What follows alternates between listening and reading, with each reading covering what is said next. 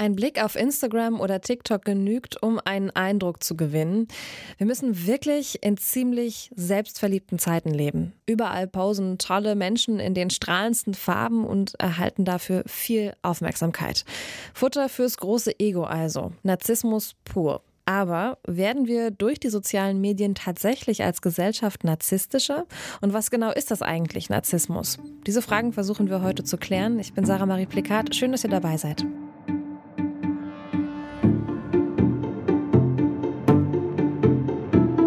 Das Forschungsquartett. Wissenschaft bei Detektor FM.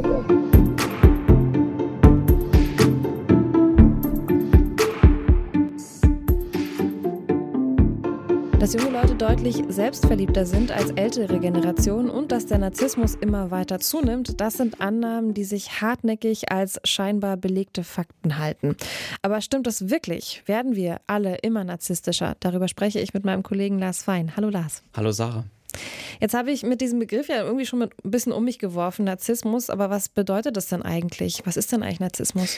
Ja, Narzissmus, das ist eine ziemlich menschliche Eigenschaft, die wir alle irgendwie in uns auch tragen. Ein ganzes Stück komplexer ist sie auch, als wir das so im Allgemeinen vermuten und als auch ich zu Beginn der Recherche gedacht habe. Und jetzt abschließend nach dieser Recherche kann ich dir auch bescheinigen, Sarah, auch du bist irgendwie ein bisschen narzisstisch. Bitte?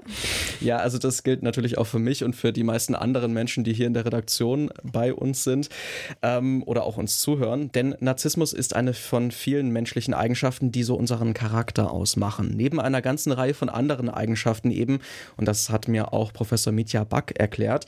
Er ist Psychologe an der Uni Münster und forscht mit seinem Team zum Thema Narzissmus. Das Narzissmus ist eigentlich erstmal eine Persönlichkeitseigenschaft, wie viele andere auch, wie Schüchternheit, Ordentlichkeit, Intelligenz. Das heißt, es ist eine Eigenschaft, die bei allen Menschen mehr oder weniger stark ausgeprägt sind. Wir sind also alle mehr oder weniger äh, narzisstisch. dann kann man sich anschauen, was sind da eigentlich so für Bestandteile dabei. Und es sind vor allem so drei ähm, Aspekte, die den Kern von Narzissmus ausmachen. Das erste sind so Grandiositätsvorstellungen. Also man hat das Gefühl, man ist etwas ganz Besonderes, äh, leist, wird Großartiges leisten äh, im Leben. Das zweite ähm, ist so ein Anspruchsdenken. Also man hat äh, unter anderem auch durch seine Großartigkeit äh, Anspruch auf mehr, man hat nur das Beste verdient. Und das dritte ist so ein äh, Streben nach ähm, äh, sozialen Status, nach sozialer Bewunderung. Also Narzissten sind Menschen, die ja gerne im Mittelpunkt stehen, ähm, die äh, gerne die soziale Aufmerksamkeit auf sich gerichtet haben. Und äh, letzteres ist ein ganz äh, wichtiger Punkt, auch wenn es darum geht, festzumachen, warum tun eigentlich Narzissten das, was sie tun und wann können wir sie äh, erkennen, nämlich immer dann in Situationen, wenn es irgendwie um sozialen Status, soziale Aufmerksamkeit geht, und zwar im positiven wie im negativen. Also, grundsätzlich sind wir alle eben ein bisschen narzisstisch. Das ist einfach Teil der menschlichen Existenz. So ist das auch im Normalfall. Aber es gibt auch Menschen, wo diese mehr oder weniger ausgeprägte Selbstverliebtheit dann auch krankhafte Züge annimmt. Diesen Menschen fehlt es dann zum Beispiel an anderen wichtigen Eigenschaften und sie leiden an einer im Zweifel gefährlichen Selbstüberschätzung. Dann spricht man von einer narzisstischen Persönlichkeit als Krankheitsbild. Und das ist dann aber auch eher der Extremfall. Okay, also dass Narzissmus auch eine Krankheit sein kann, das war mir vorher nicht bewusst. Wo treten narzisstische Persönlichkeiten oder eben Charakterzüge denn mhm. besonders in den Vordergrund? Bei Personen mit einem stark ausgeprägten Narzissmus tritt diese Eigenschaft ja vor allen Dingen in typischen sozialen Situationen hervor. Zum Beispiel kann das natürlich auch im Positiven oder im Negativen passieren. Narzisstische Menschen, die sind oft charismatisch und selbstsicher und zwar immer dann, wenn es für sie etwas zu gewinnen gibt. Zum Beispiel im Job oder auch in privaten Beziehungen, zum Beispiel bei Freundschaften oder in romantischen Beziehungen. Beziehungen. Und diese narzisstischen Menschen, die fallen vor allem in Konfliktsituationen dann negativ auf, nämlich dadurch, dass sie schnell die Ellenbogen rausfahren, um Konkurrenz oder auch Kritik abzuwehren. Jetzt haben wir ja schon darüber gesprochen, dass es eine, ja, eine gewisse Portion Narzissmus ja praktisch bei uns allen gibt, bei uns allen Menschen vorhanden ist. Aber dann muss ja irgendwie Narzissmus ja auch irgendeinen Nutzen haben, oder? Ja, genau. Das Problem bei unserem oft eher laienhaften Verständnis vom Narzissmus ist halt, diese Eigenschaft, die wird praktisch immer nur negativ bewertet oder dargestellt. Also ich kenne jetzt niemanden, der mal als Kompliment sagen würde, na, da hast du dich aber richtig narzisstisch verhalten, Gratulation. Wenn wir uns aber jetzt vor Augen führen, dass es ebenso wie Geselligkeit oder Schüchternheit sich beim Narzissmus um eine ziemlich normale Eigenschaft von Menschen handelt, wird natürlich schnell klar, dass eine gesunde Portion Narzissmus dann auch irgendwie eine Funktion für unsere Persönlichkeit und auch für unsere Entwicklung haben kann. Und sie kann nicht nur für die betroffenen Menschen selbst, sondern auch für die Gesellschaft insgesamt irgendwie wichtig sein. Das erklärt auch Mitya Back. Die einen sind geselliger, die anderen sind weniger gesellig, die einen sind narzisstischer, die anderen sind weniger narzisstisch. Und äh, das hat für uns als Menschheit und Gesellschaft große Vorteile, dass wir so unterschiedlich sind, weil wir natürlich dadurch auch unterschiedliche Aufgaben wahrnehmen können. Und bei Narzissmus fokussieren wir häufig rein auf die negativen Aspekte. Ne? Und es gibt auch eine ganze Reihe äh, negative Aspekte. Narzissten sind eben sehr egoistisch. Sie bringen Konflikte ähm, in soziale Beziehungen äh, vor allen Dingen, ähm, gehen großes Risiko ein. Ja? Aber sie haben eben auch Vorteile. Sie können andere Menschen begeistern. Ähm, sie ja, gehen gerne Neues äh, an, können damit auch Innovationen ansteuern. Ähm, sie sind äh, durchsetzungskräftig durch diese Selbstüberzeugtheit und können auch gegen Widerstände, auch Teams beispielsweise voranbringen. Was ich mich jetzt frage, wissen denn stark narzisstische Menschen eigentlich, wie sie auf andere Menschen wirken? Lange Zeit ist man in der Forschung oder auch in der Gesellschaft irgendwie davon ausgegangen, dass da ziemlich wenig Selbsterkenntnis eigentlich ist bei NarzisstInnen.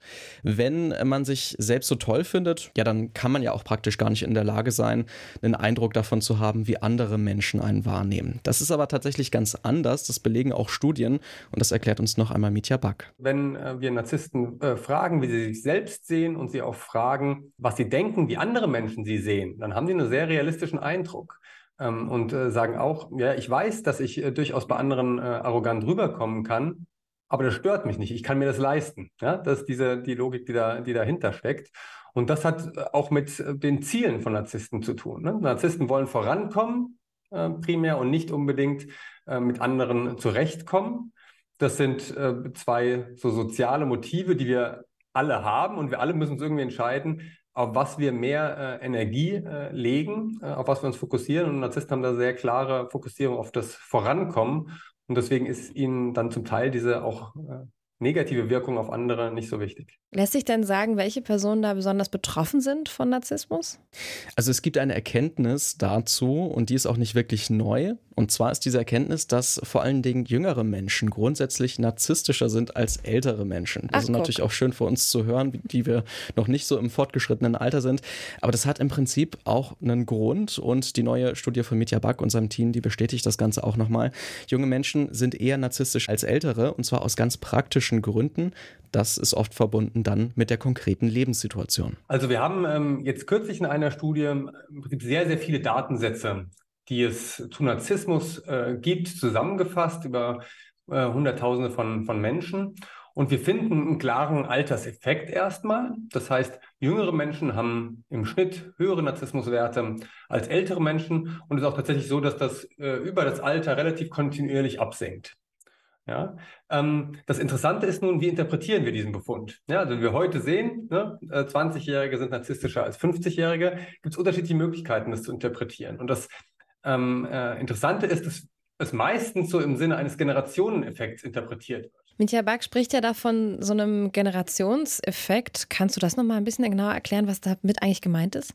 Also wir haben das ja alle wahrscheinlich schon mal gehört, diesen Tenor. Diese jungen Leute heutzutage, die denken nur noch an sich selbst. Das ist übrigens fast wortwörtlich ein Zitat, das Sokrates so auch schon vor einigen tausend Jahren gesagt hat. Also diese jungen Leute sind einfach nur total selbstverliebt und denken nicht mehr an andere, an die Gesellschaft und es geht alles nur noch den Bach runter. Und äh, dass sich die ältere Generation über die Jugend aufregt, wie gesagt, kein neues Phänomen.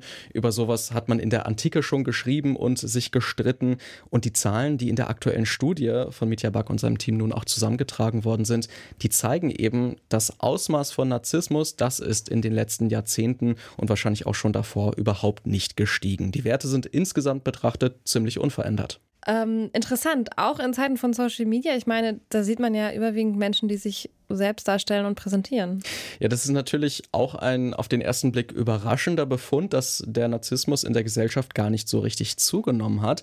Aber Mitya Back hat da eine gute Erklärung für. Denn was in den sozialen Medien passiert, da scheint äh, beim Narzissmus einfach unsere Sicht auf die wahren Zustände ein bisschen zu verzerren. Wenn ich in Social Media schaue, dann sieht man ein Narzissmusfeuerwerk äh, äh nach dem anderen. Ja, also ähm, in, in, in allen Kontexten, ob jetzt angegeben wird mit, mit Reichtum, mit Schönheit oder auch mit der eigenen Selbstlosigkeit, das ist in Social Media ein ganz großes äh, äh Thema. ähm, hier liegen ein paar Verwechslungen vor, sodass äh, man äh, den falschen Rückschluss zieht, wir hätten es tatsächlich in der gesamten Gesellschaft mit mehr Narzissten zu tun. Was, glaube ich, hier der Fakt ist, dass wir ähm, einfach, dass Narzissmus einfach sichtbarer wird durch die sozialen Medien. Ja, und das hat verschiedene Gründe. Ähm, ähm, einmal ist es äh, einfach deutlich skalierbarer, sag ich mal. Ja, also man kann narzisstische Aktionen ortsunabhängiger, schneller und auf viel mehr Menschen ähm, bezogen verbreiten als vorher. Ja, das ist erstmal durch die sozialen Medien gegeben und ähm, soziale Medien sind für Narzissten äh, ein, ähm, ja, wie für Narzissten gemachtes äh, äh, Spielzeug. Also führt der Algorithmus letztendlich dazu, dass ich vor allem Selbstdarstellungen in ihren Extremen wahrnehme. Also es wird quasi verstärkt, was ohnehin schon da mhm. ist. Und in Wirklichkeit sind wir gar nicht narzisstischer als Gesellschaft geworden? So lässt sich das grob zusammenfassen, genau. Es leuchtet ja auch irgendwie ein, wenn ich eine Person mit stark narzisstischen Zügen bin, dann gehe ich wahrscheinlich logischerweise an den Ort, wo ich erst einmal besonders viel Aufmerksamkeit bekomme und das ist dann im Zweifel halt Instagram oder TikTok. Okay, jetzt haben wir schon einiges zur Narzissmusforschung gelernt. Für die Psychologie ist das aber bestimmt weiterhin ein spannendes Forschungsfeld, oder? Was wird da rausgefunden, versucht? Ja, absolut. Also es gibt mal ein Beispiel, das ich mitgebracht habe. Forschende, die wissen zum jetzigen Zeitpunkt noch nicht so wahnsinnig viel darüber, wie Narzissmus eigentlich entsteht. Was sind denn da so Ideen zu?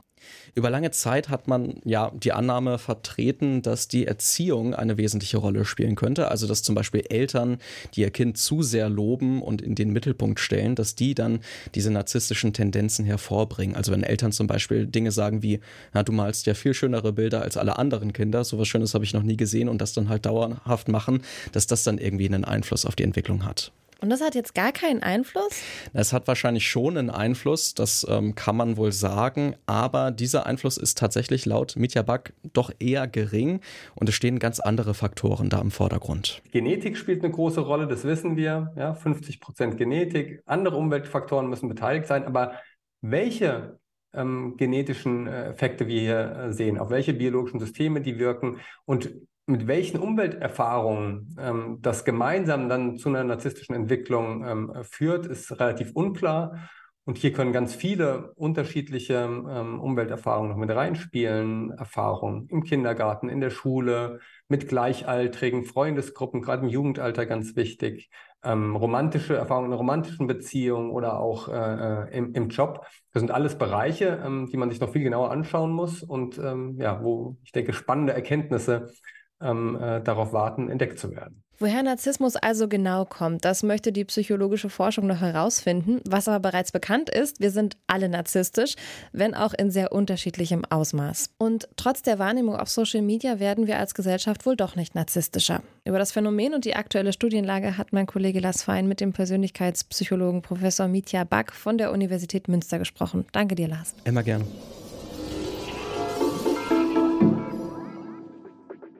Das war's vom Forschungsquartett für diese Woche. Ihr könnt uns gerne folgen auf Spotify oder Apple Podcasts und ihr könnt uns dort auch gerne eine nette Bewertung da lassen, dann finden uns noch mehr Leute. Die Redaktion dieser Folge hatte mein Kollege Lars Fein und ich bin Sarah Marie Plekat. Ich sage Tschüss und bis zum nächsten Mal.